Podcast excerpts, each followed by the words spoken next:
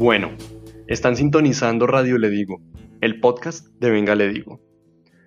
Estamos a jueves 25 de junio y ya se fue la primera mitad de este rarísimo año 2020. Mi nombre es Juan Garrido y hoy en Rutinas Rituales les traigo una conversación bellísima sobre barrer. Me alegra mucho, de hecho, poder decir eso, que se puede tener una conversación bella sobre barrer. Me confirma que no hacen falta temas extraordinariamente escandalosos, mediáticos, sensacionalistas o polarizantes para tener buenas conversaciones. Yo creo que solo basta con cerrar los ojos y detenerse un ratico a observar aquellas cosas que nos acompañan todos los días para dar cuenta de lo rico que se puede conversar sobre lo ordinario, sobre lo rutinario. Y bueno, para esta conversación tuve la fortuna de tener como invitado a una persona que ha sido gran maestro para mí durante varios años y de quien he podido aprender muchísimas cosas. Su nombre es José Castillo, ex militante de la academia, gracias a Dios, una de las personas más creativas y geniales que he tenido la oportunidad de conocer. Y con José me pasó algo curioso que seguramente a ustedes también les ha pasado, y es que a lo largo de la conversación comenzó a aparecer este elemento raro que no tiene nombre, pero que le agrega el factor mágico a la conversación, que hace que se sienta algo diferente, como una conexión de alguna forma espiritual entre los interlocutores. Yo no sé, simplemente les puedo decir que para mí fue una gran conversación que creo vale mucho la pena escuchar. Y les dejo el episodio, pero antes les hago una pequeña advertencia mm, que espero no se vuelva un impedimento para escuchar la conversación. Y es que tuvimos un par de problemas técnicos, mm, sobre todo en el audio de José. Hay algunas partes que no se escuchan del todo bien, pero de ninguna forma eh, es que sea un audio incomprensible, simplemente no es esa calidad ultra HD a la que estamos acostumbrados, pero definitivamente vale la pena, espero que para ustedes también. Y por supuesto, esperamos sus comentarios en arroba que venga le digo, donde nos pueden encontrar tanto en Instagram como en Facebook, sin embargo nos movemos más en Instagram. Entonces, si alguien tiene alguna queja, sugerencia o comentario, pues por ahí lo puede hacer y estaremos muy agradecidos de recibirlos. Entonces, lo dejo hasta acá esta introducción que me parece fue necesaria. Y bueno, no siendo más, ahí va la conversa con José Castillo sobre barrer. Recuerden que esto es Rutinas Rituales, Radio Le Digo, el podcast de Venga Le Digo.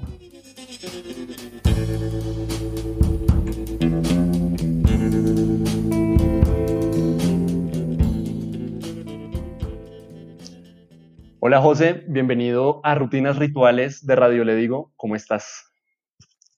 Muy bien, Juan, de Rutinas Rituales de Venga Le Digo. Estoy muy bien.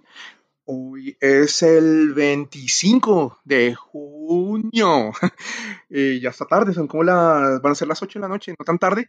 Y bien contento de por fin tener el espacio contigo, de poder hablar como si alguien más estuviera escuchándonos. pues muy feliz, muy feliz. En el futuro alguien más nos escuchará eventualmente.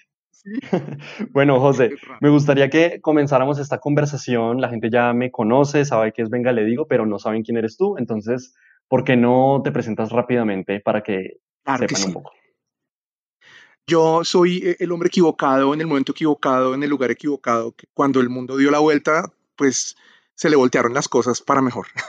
Ex profesor después de 15 años, em, publicista, publicista nato, y, siento que después de la táctica pasé a la estrategia y de la estrategia pasé a la planeación, de la toma de decisiones y ahorita, después de haber empujado 20 años, estoy en ese punto de poder decidir cosas que cuando era más chicuelo me hubiera encantado decidir. Estoy en ese momento feliz porque soy el niño que hizo fila y luego llegó ahí y se esperó y como que tenían una paleta para él y gracias.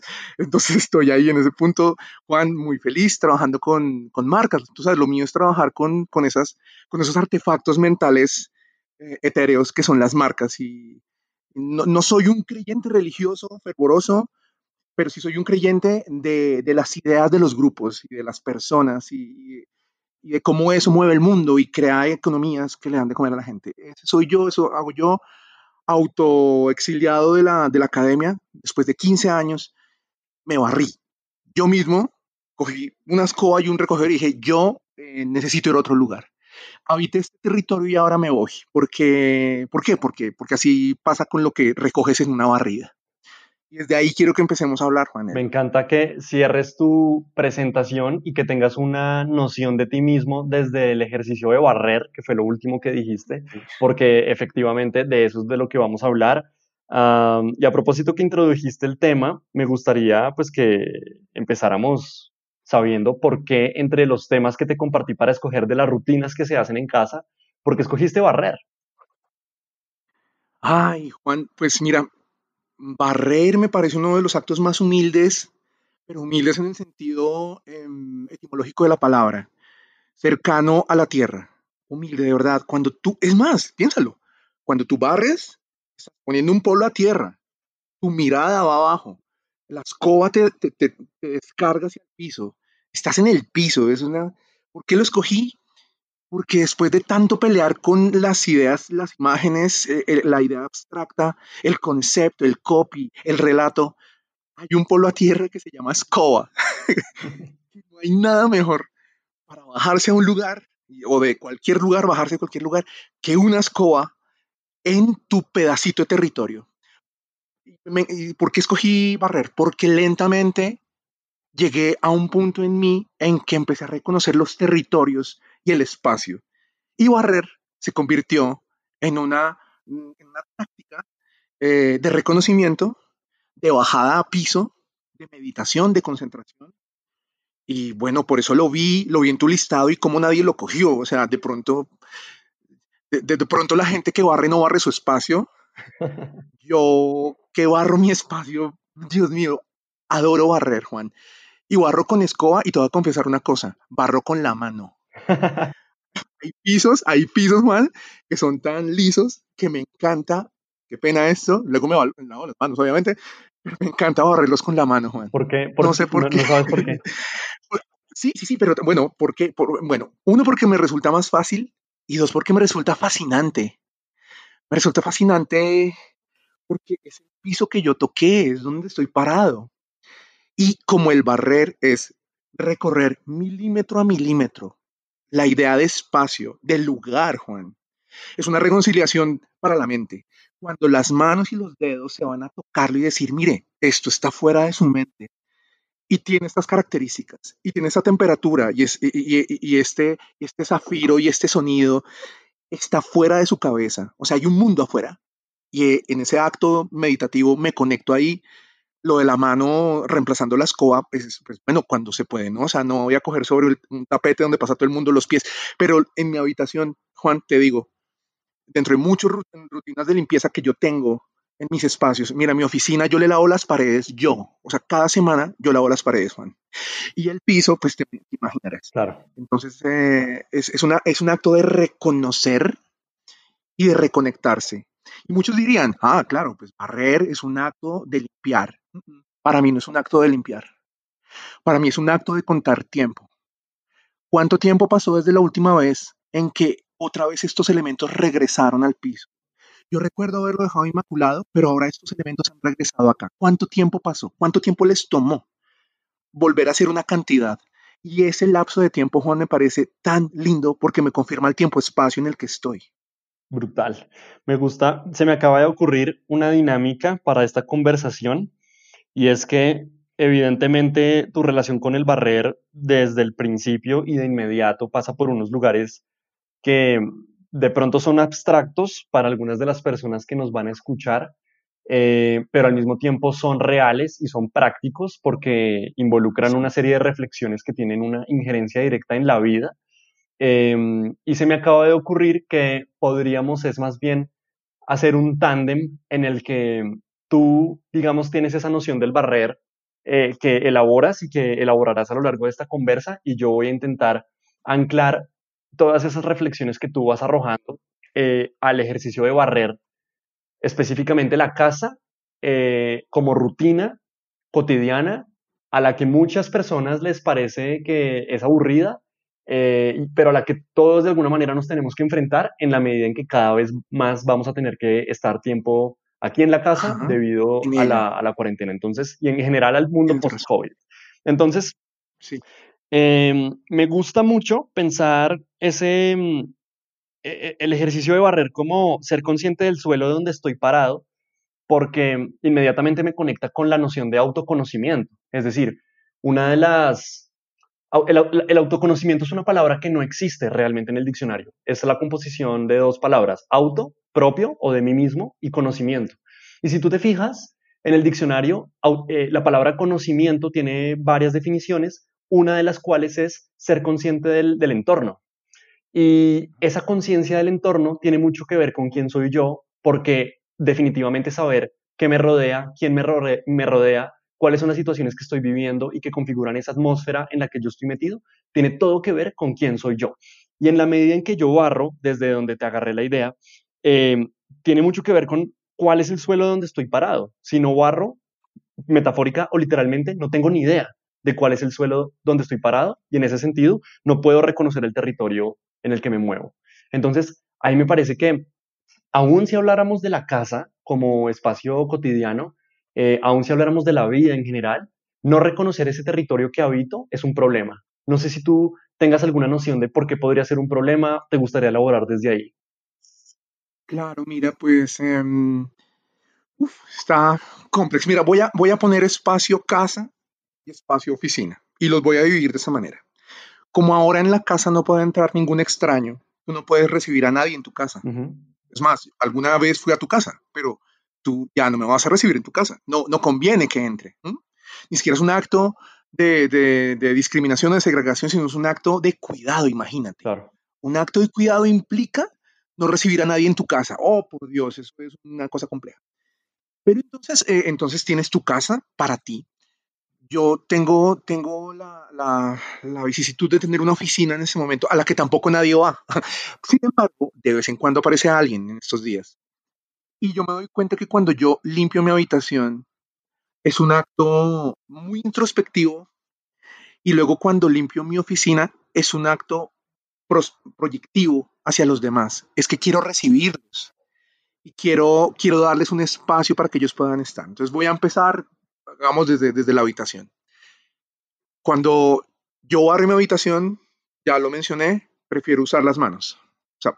Barro diariamente porque sale polvo, que es más fácil sacar así, pero de vez en cuando con los dedos voy a las esquinas donde sé que la escoba no llega. Te arrodillas, te concentras, pones la mirada en esa esquina que absolutamente insignificante y te das cuenta que a una escala algo es un mugre. Y luego reflexionas y dices, a otra escala, yo debo ser un mugre también.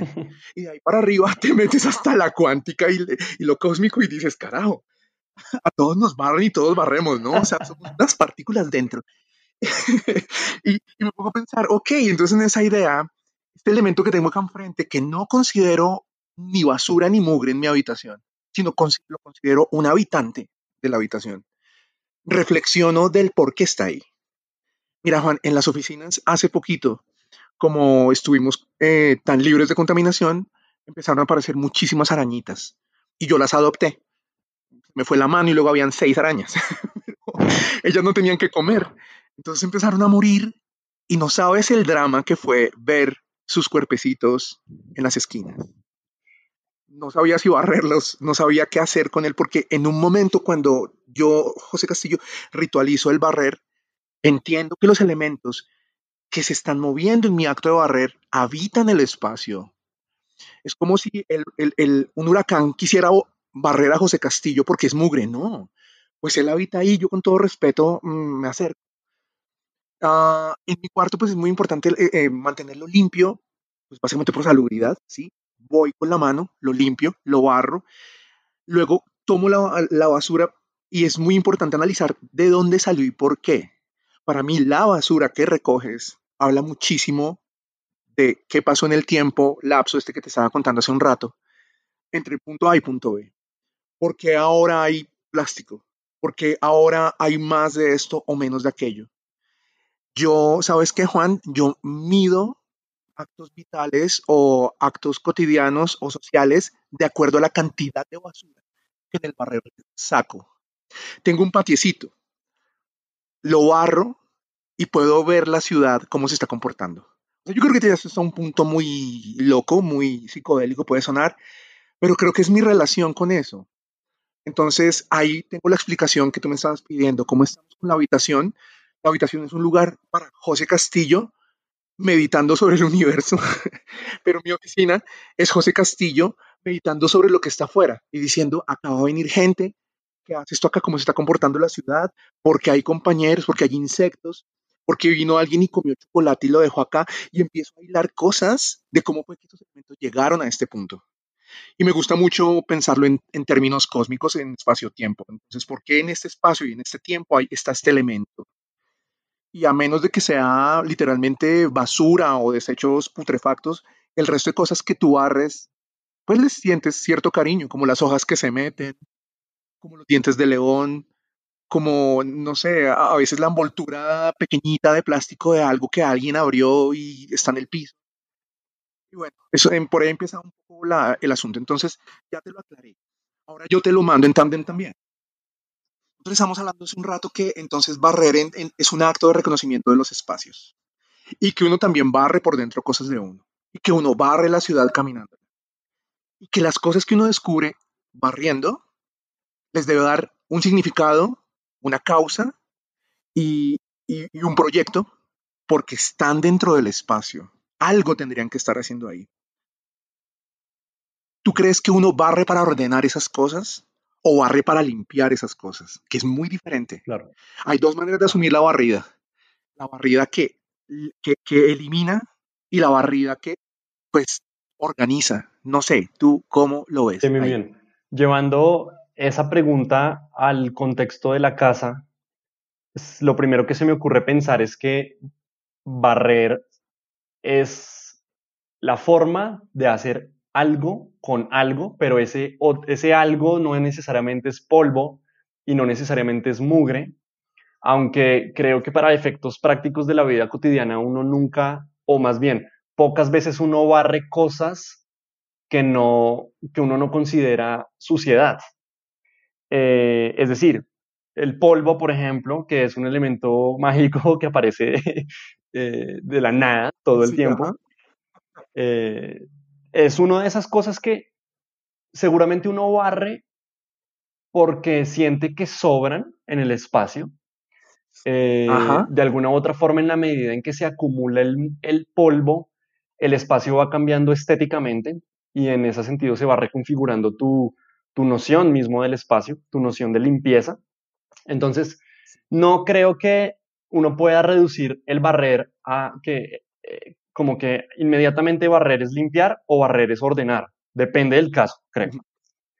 Mm, creo que ambas son importantes, es decir, creo que es necesario cuando, cuando saber limpiar en general. Y lo digo tanto en el espacio físico como metafóricamente en la vida. Hay un momento donde uno eh, de pronto tiene que hacer un ejercicio de observación y entender que lo que está ahí por, por removerse o por, o por barrerse es polvo, es suciedad y en ese sentido se tiene que ir. Hay que dejar ir, ¿no? No se puede uno, quiero decir, hay un oh, problema como con ser un acumulador de polvo, pero también hay, hay momentos, ya termino mi idea y te doy la palabra, hay momentos donde seguramente sería un error barrer algo que no debe ser removido, sino reordenado. Y en ese sentido, me parece que también pues, es importante, por ejemplo, ya devolviéndome a la casa, entender qué función cumplen los objetos en el espacio, qué función cumplen las cosas en el, en el territorio, qué sentido tienen y en qué momento dejan de tener sentido para saber cuándo quitar y cuándo reordenar. doy la Qué curioso, me llevas una idea insistente, insistente, y es que las personas barren las rutas que recorren. Hay personas que barren el hall pero conforme se, aleja del centro periferia, así como que el centro es por donde camino barro, pero conforme más me alejo, como que ya no hace falta, lo veo en el patiecito. El patiecito tiene escaleras, tiene un montón de cosas, pero tan pronto como que ya están muy lejos, yo digo, pues a lo mejor no, no, no, no, no valdría la pena barrerlas. Es como si barrer te recordara las rutas. Si barrer, eh, si, si la parte importante para ti, para estar limpia y ordenada, consistiera en esa que te acompaña en la ruta. Luego barrer es una forma de marcar las rutas, de trazarlas limpias, de señalarlas como por aquí. De la misma manera, para que la persona que avanza a tu territorio disponga de ese espacio para él solo con su existencia y lo demás esté ordenado o acumulado hacia los costados u oculto. Es muy raro. Entonces, declaro, barrer me ayuda a reconocer el espacio, barrer me ayuda, me ayuda a reflexionar sobre los elementos que están en el espacio y barrer me ayuda a recordar y a declarar las rutas por donde me muevo. Y fíjate muy bien, Juan, en esto. No sé si te pasa a ti y le pasa a la gente que está escuchando pero yo barro en el orden que camino o entro a, a, un, a un, espacio. Y lo recorro, es input y output. Entro y salgo, como el, el- el mismo, el mismo flujo, como por donde empiezo a caminar, lo empiezo a trazar. Y aquí ya entonces quiero salirme de mi habitación, de mi oficina, y quiero hablar de los espacios exteriores, el patiecito. A lo mejor varios tenemos un patiecito o el, o andén que está enfrente. Ese patiecito eh, el día que te, que- o el andén, o, o el, o el afuera de la casa, cuando te acercas a barrerlo, no quieres barrerle al vecino. Cuando te acercas a barrerlo, barres hacia adentro. Cuando te acercas a barrerlo, hay un- otra relación con el espacio, ¿no? Como que dices, como que este mugre no es mío, como que esta acción mecánica no debería aplicarla yo porque limpiar es de otra persona en este caso. Pero yo te voy a decir, para mí, qué significa barrer afuera.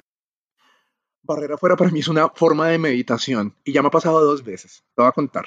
Dale. Cuando tengo mucho, mucho, mucho, mucho trabajo, Juan, sobre todo cuando estoy escribiendo, porque para los que no sepan, Juan y yo hemos tenido el placer de trabajar juntos. Un día Juan tomó otro rumbo y me dejó a mí escribiendo. y yo realmente no, no soy escritor. Entonces, tratando de hacer los ejercicios de escritura, ¿sabes, Juan, cuál era la única manera de hacer reset en mi mente? Barrer. Barriendo. Era fantástico. Entonces yo estaba, mira, yo estaba ahí escribiendo. na, na, na, na. Primer párrafo, segundo párrafo. Lo terminé. ¿Qué hacía? Cogía la maldita escoba y me iba al patio a barrer, Juan. Y yo sentía que la sangre me volvía a circular. Y conforme más me esforzaba, más eh, oxígeno entraba a mi cerebro y reseteaba y volvía a limpiar. Y cuando regresaba allá a, la computadora, uff, amigo, era como si hubiera salido a correr por el parque, era como si hubiera hecho ejercicio porque mi mente otra vez estaba en sí misma, como que había aterrizado otra vez a la labor material. Claro, cada vez que nosotros nos, nos cometemos una tarea difícil, pues nos vamos a un lugar, a un no lugar que se llama la mente, porque la mente no es un lugar. Pero cuando yo vengo y barro, estoy en un lugar, mi mente deja los procesos eh, loop que tiene ahí dentro y se concentra otra vez en el territorio. Vuelve y respira, vuelve y fluye la sangre.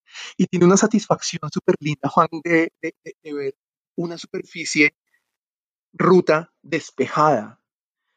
Y tengo esa sensación, no sé, pero creo que es solo a mí el que me pasa. Pero luego me, me fui del patio, Juan, y empecé a barrer las escaleras de los vecinos. en acto de meditación, o sea, pues no sé, pero también, claro, es que estás hablando con un publicista, que realmente eh, nuestro contacto con la realidad es, no sé, cuando nos pegamos, nos duele algo. Eso es un contacto con la realidad, entonces encontramos esos relatos que nos devuelven a la realidad, que nos permiten meditar y entender y reconectar el cuerpo. Y entonces le meto otra función a barrer en mi, en mi caso. Me recuerda que tengo el cuerpo Claro. y el cuerpo empieza a repetir un movimiento cadencioso, cadencioso, que empieza a relajarlo. Y el sonido de la escoba me trae al aquí y a la hora. No, Dios mío, es que esto es una terapia. Hay que recomendar en ciertas enfermedades barrer, porque fíjate todas las ventajas que tiene.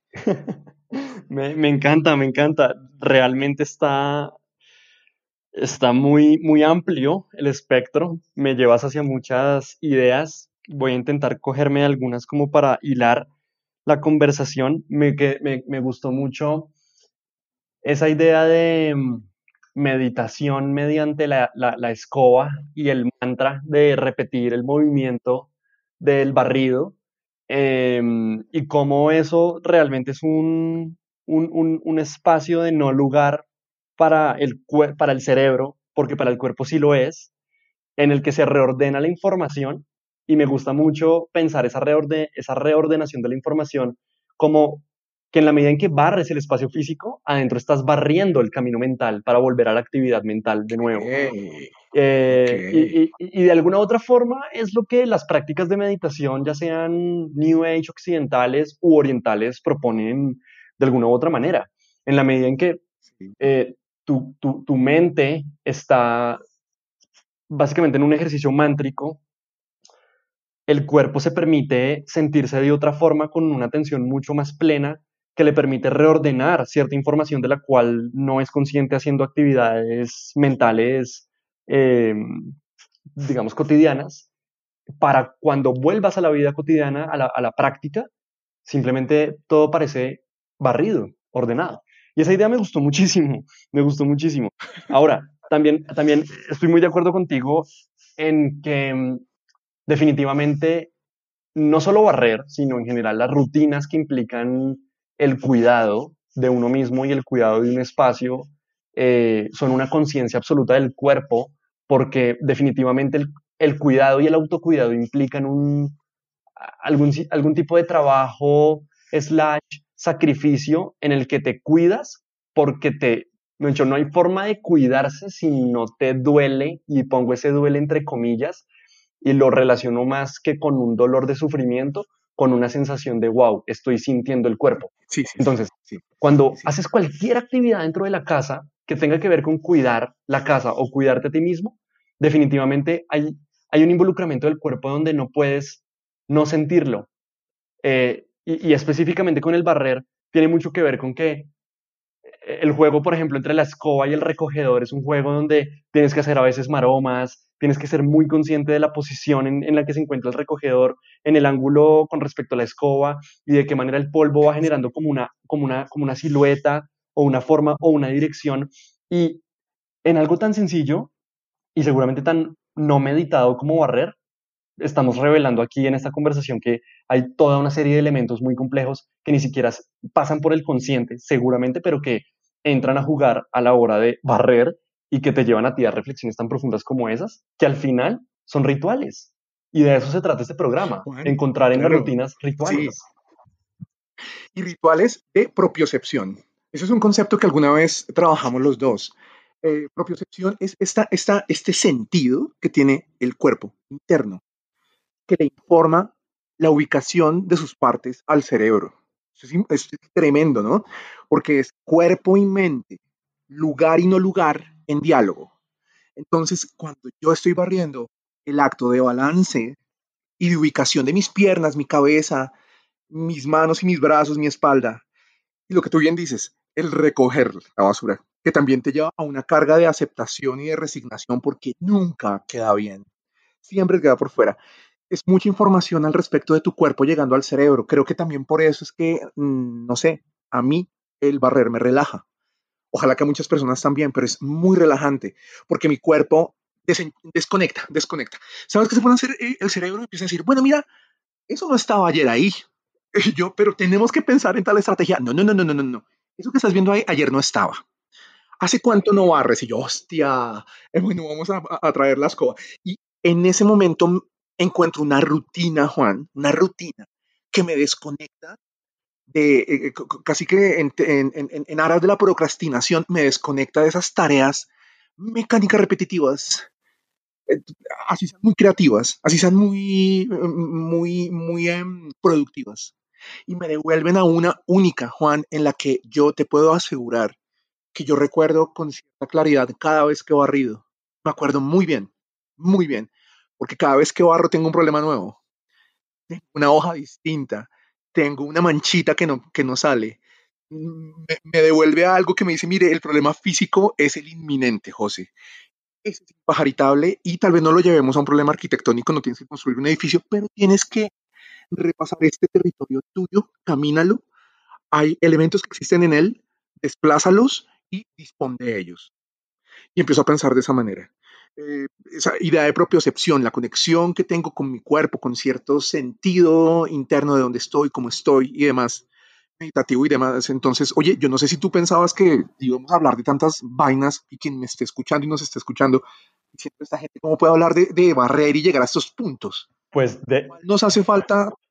Ese es el ejercicio, poder poder de pronto darle la oportunidad a las cosas ordinarias, eh, encontrarle su lado extraordinario.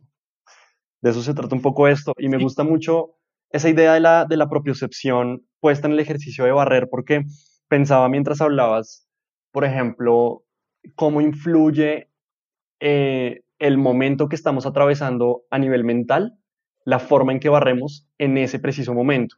Entonces, me preguntaba, por ejemplo, si es la misma, y de pronto yo no he hecho consciente los cambios de cómo barro, eh, lo cual sería muy interesante hacer como una, como una guía, como una guía, ¿no? Como de, dependiendo de cómo barres, significa que está pasando algo X o Y en tu cabeza, porque definitivamente claro. hay, hay, una, hay un ejercicio de canalización de la energía entre la mente y el cuerpo, entre ese no lugar y ese lugar, eh, que pasa por el decir, listo, hay una serie de cosas que están pasando en mi cabeza y que la mente entiende, pero no entiende por completo porque necesita pasar por la experiencia corporal para que sea una comprensión integral. Entonces voy y cojo la escoba, algo físico con mis manos, y hacer un ejercicio que también tiene que ver con el suelo, con esa noción de tierra. Entonces, de alguna u otra forma, empiezo a, mediante el mantra, ¿no? Del barrido repetitivo, canalizar y canalizar y canalizar esa información que baja desde el cerebro, desde la mente, hacia las manos, por unos impulsos nerviosos que de alguna u otra forma me permiten pensar con las manos.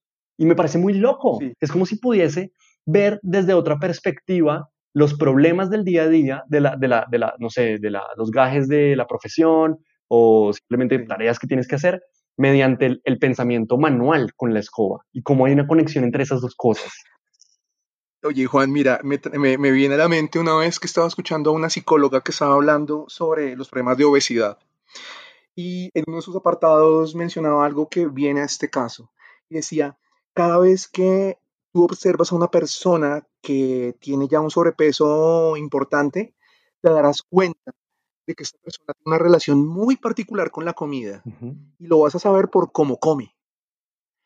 Se siente ansiosa y vas a ver que es un acto desmedido eh, el que tiene su cuerpo con el alimento. Mm, yo, claro, creo haber visto eh, señales de lo que esa eh, em, psicóloga me dijo una vez. Entonces yo quiero llevarlo ahora a esto. Yo, hay gente que no soporto ver barrer. Lo hacen con, falta de respeto por el espacio. Es como, ah, y está muy rápido y lo así como hay que decir, oye, un momento, ni siquiera lo estás haciendo bien. Creo que, mira esto, Juan, mira esto. Si comer es atomizar el mundo e ingresarlo en ti, barrer es desatomizar partes de tu territorio y sacarlos de ti hacia otro lugar. ¿Qué loca relación podríamos encontrar entre la manera en que comes y la manera en que barres? ¡Wow! Genial. Genial porque estás planteando básicamente toda una política del barrer. Estás planteando unas nociones de la atomización. Unas nociones estéticas y unos juicios de valor de barrer bien y barrer mal. Y eso es politizar la casa, está genial. Pero, pero Juan, o sea, eh, eh, a ver, hagamos un ejercicio mental. Así como yo he encontrado, es más, mira Juan, pilas, pilas, porque nuestros, nuestros padres barrían. Mi mamá barría. Barría la habitación. Y yo, yo la vi barrer cada vez más quedo, más lento, pero cada vez más meditativa. Eh, también recuerdo con mucho cariño a personas que trabajaban con nosotros en, las instalaciones de las universidades, que uno les veía cierto afecto con el tratamiento del espacio. O sea, como su estado anímico afectaba a los espacios porque su presencia, su manera de, desplazarse en el espacio, de barrer, como que creaban una atmósfera. De la misma manera, cuando yo trato de barrer, trato de demostrar un afecto hacia lo que estoy haciendo una concentración en una dedicación a lo que está ahí enfrente, animado o inanimado. Ah, pero me parece un acto de infinito respeto barrer la casa de alguien cuando estás invitado, eh, preparar un espacio para que otra persona llegue y, como cuando te invitan a ti a lavar la losa, Juan.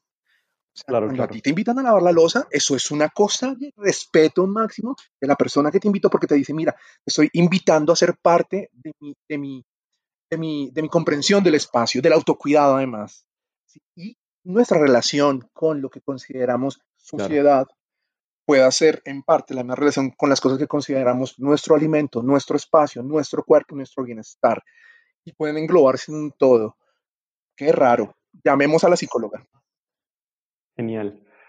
Me gusta, me gusta mucho lo que estás diciendo porque, de hecho, hace unos días tuve también a David Botero acá en Rutinas Rituales hablando sobre cocinar. David es un gran cocinero, por si no sabías.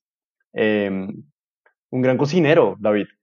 Y, él me decía algo que voy a hacer aquí como un hipertexto entre los, entre los episodios del podcast, eh, pero él decía en algún momento que definitivamente cuando tú cocinas, eh, tienes que tener una disposición y una intención buena para cocinar porque cocinas para otros y esa energía con la que tú preparas los alimentos con tus manos eh, transmite la carga mental que tienes en tu cabeza en ese momento y finalmente la gente está ingiriendo esos alimentos con esa energía. Entonces, cuando extrapolo esa idea que tenía David a nuestra conversación, pienso que barrer siempre es barrer para alguien, aún, aún si es para ti mismo. Entonces, porque seguro hay gente que nos está escuchando y que vive sola y que está aislada socialmente sola y dice, no, pues si yo no vivo con nadie y si nunca viene nadie, nunca viene acá a la casa, pues para, ¿para quién voy a barrer? Pues evidentemente estás barriendo para ti mismo. Eh, y que es de alguna forma un otro, porque es como tu yo del presente haciendo algo para tu yo del futuro. Eh, pero cuando, digamos que omitiendo ese ejemplo, cuando vives con otras personas, cuando compartes el espacio con otras personas, que igual somos seres sociales y es muy difícil no pensar en que es, es una situación pues muy real, definitivamente la forma en que barres va a configurar por completo ese espacio de alguna manera, porque si barres sin la buena intención del barrer, luego ese piso va a ser pisado por alguien más que va a pisar de alguna u otra forma como, como esa, esa energía. Y me parece loquísimo llevar esta conversación hacia allá porque es, una, es un aspecto o un espectro del autocuidado y del cuidado eh, mutuo que nunca había analizado realmente. Nunca lo había analizado de una forma tan espiritual. Me, encanta, me encanta. No termina siendo el problema de la atomización, quizá. Así como, como el alimento lo que hace es atomizar un, compuesto, volverlo un desorden en tu, en tu estómago. O sea, si, si seguramente viéramos nuestro tracto digestivo o nuestro estómago, quisiéramos barrerlo. Así como el alimentarse entonces es atomizar, para nosotros, barrer es atomizar también hacia afuera y tratar con el mismo respeto esas cosas que van hacia ti y que emanan de ti y que están alrededor tuyo. Gran respeto yo siento por las capas delgadas de, de polvo, Juan. Son perfectas. Son perfectas en su, en su, en su, en su atómica dimensión. Son homogéneas. Eh, miden el tiempo, Juan. Si tú tienes quizá en, tu casa o en la casa de alguien un espacio en donde el polvo empieza a acumularse, te vas a dar cuenta de la sutileza con la que ocurre algo ahí. Y hay que ser muy humilde para reconocer y decir, ahí dentro seguramente habrán N universos, a lo mejor cada átomo es un universo, y Dios mío, yo como un Dios vengo acá y desbarato este orden tan increíble que ni siquiera yo en la mente soy capaz de configurar. Y entonces nos, nos devuelve esto a un respeto por la entropía, el caos, el desorden, a una celebración por lo que está mal, por lo que trata de volver a, atomizarse como ley universal, y nos pone en una paradoja. ¿Habrá que barrer? Claro, eso te iba a preguntar, de hecho, porque pues si uno se va muy para ese extremo, termina no barriendo y eso implica sus peligros. Em, entonces sí es una paradoja, que de hecho no me extraña que sea una paradoja porque definitivamente la paradoja es la condición humana y en todo lo que haya paradoja es definitivamente humano. Y en esa medida, si estamos encontrando alguna suerte de paradoja entre barrer y no barrer, por lo que implica lo uno o lo otro, definitivamente nos enfrentamos ante un acto profundamente humano. Es decir, llevado ya a este nivel de conversación. Es verdad, la, lluvia barre las hojas, el viento barre la arena. Hay, hay, hay actos de fricción en la naturaleza que, asemejan el barrer. Creo que el barrer es un acto de fricción coordinado, es un acto de fricción decidido por el hombre en sus espacios, como a lo mejor el viento decide sobre sus dunas.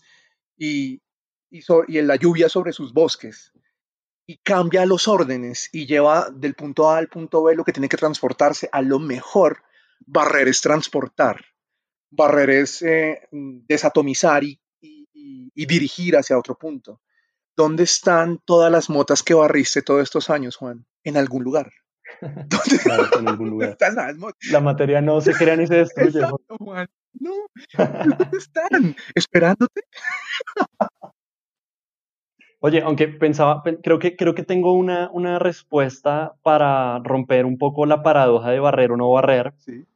Em, o, la, o el dilema, y es la siguiente. Acuérdate del mito de Sísifo, donde Sísifo fue castigado por los dioses eh, por algún acto de soberbia, por querer ser como ellos o querer matarlos de alguna u otra forma, y fue castigado em, teniendo que llevar durante el resto de la eternidad una roca desde la base de una montaña hasta la punta, cargarla, arrastrarla. Y, cuando Sísifo llegara a la cima de la montaña, la roca iba a volver a bajar y él iba a tener que volver a subir y así en un lazo infinito por el resto de sus vidas.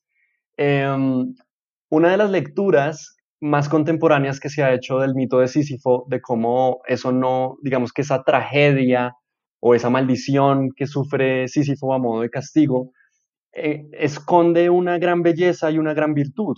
Y es que una de las lecturas que se ha hecho es que Sísifo empieza o aprende a disfrutar el cargar la roca y una y otra vez, a pesar de que eh, sabe que cuando llegue a la punta de la montaña va a volver a caer la roca.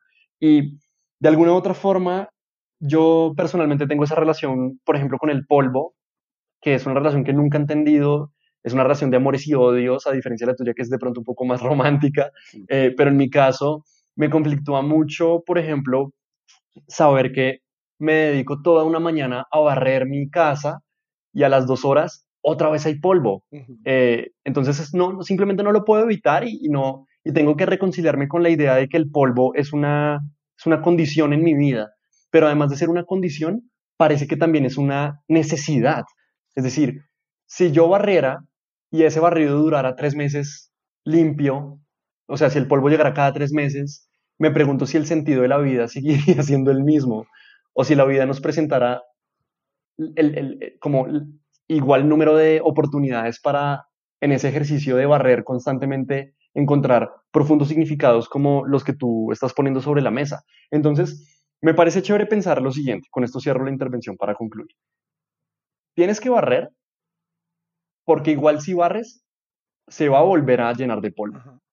Entonces, no es 0 o 1, es 0 y 1 al mismo tiempo. Hermoso. Juan, mira, cuando, cuando te metes en el mundo de los vinilos, de los discos de vinilo de música otra vez, ah, compras un vinilo. Y no hay mejor sensación que encontrarte uno cuando lo sacas que es negro, marfil brillante, inmaculado. Te compras una escobilla para limpiarlo, para barrerlo. Se pone en tornamesas, lo pones a andar y pones el cepillito y el cepillito lo barre. Eh, ¿Con qué objeto? Con que el disco no termine rayado. Sin embargo, hay varias paradojas. Muchos de los clics y de los pops que se escuchan en el vinilo no son por ruido. ¿Saben ¿Por qué suenan los clics y los pops en los discos de vinilo? Porque al barrerlos con el cepillo se cargan de estática y la aguja no vence la estática y se levanta. Otra paradoja. Barres para que, otras, para que otros efectos aparezcan. Barres como ritual y como rutina, como se llama este programa. Porque un día ese disco ya no va a tener estática, va a tener un rayón que tú le vas a meter porque lo coges con los dedos y se te cae y ese rayón no se puede barrer. Y pareciera entonces que nuestro acto de barrer y nuestro acto de limpieza tiene que ver con un control temporal de la materia, para que esa materia, como está configurada, dure lo que dura nuestra idea de esa materia, hasta que llega la naturaleza y reclama lo suyo. Y la entropía ya no tiene reversa y ni porque lo barras. Ahí sí te tocas barrer entero el disco. bueno, me, me, me, me ha parecido todo muy, muy loco, realmente ¿Te lo esperaba? superó mis expectativas, no, no, me esperaba una conversación eh, diferente.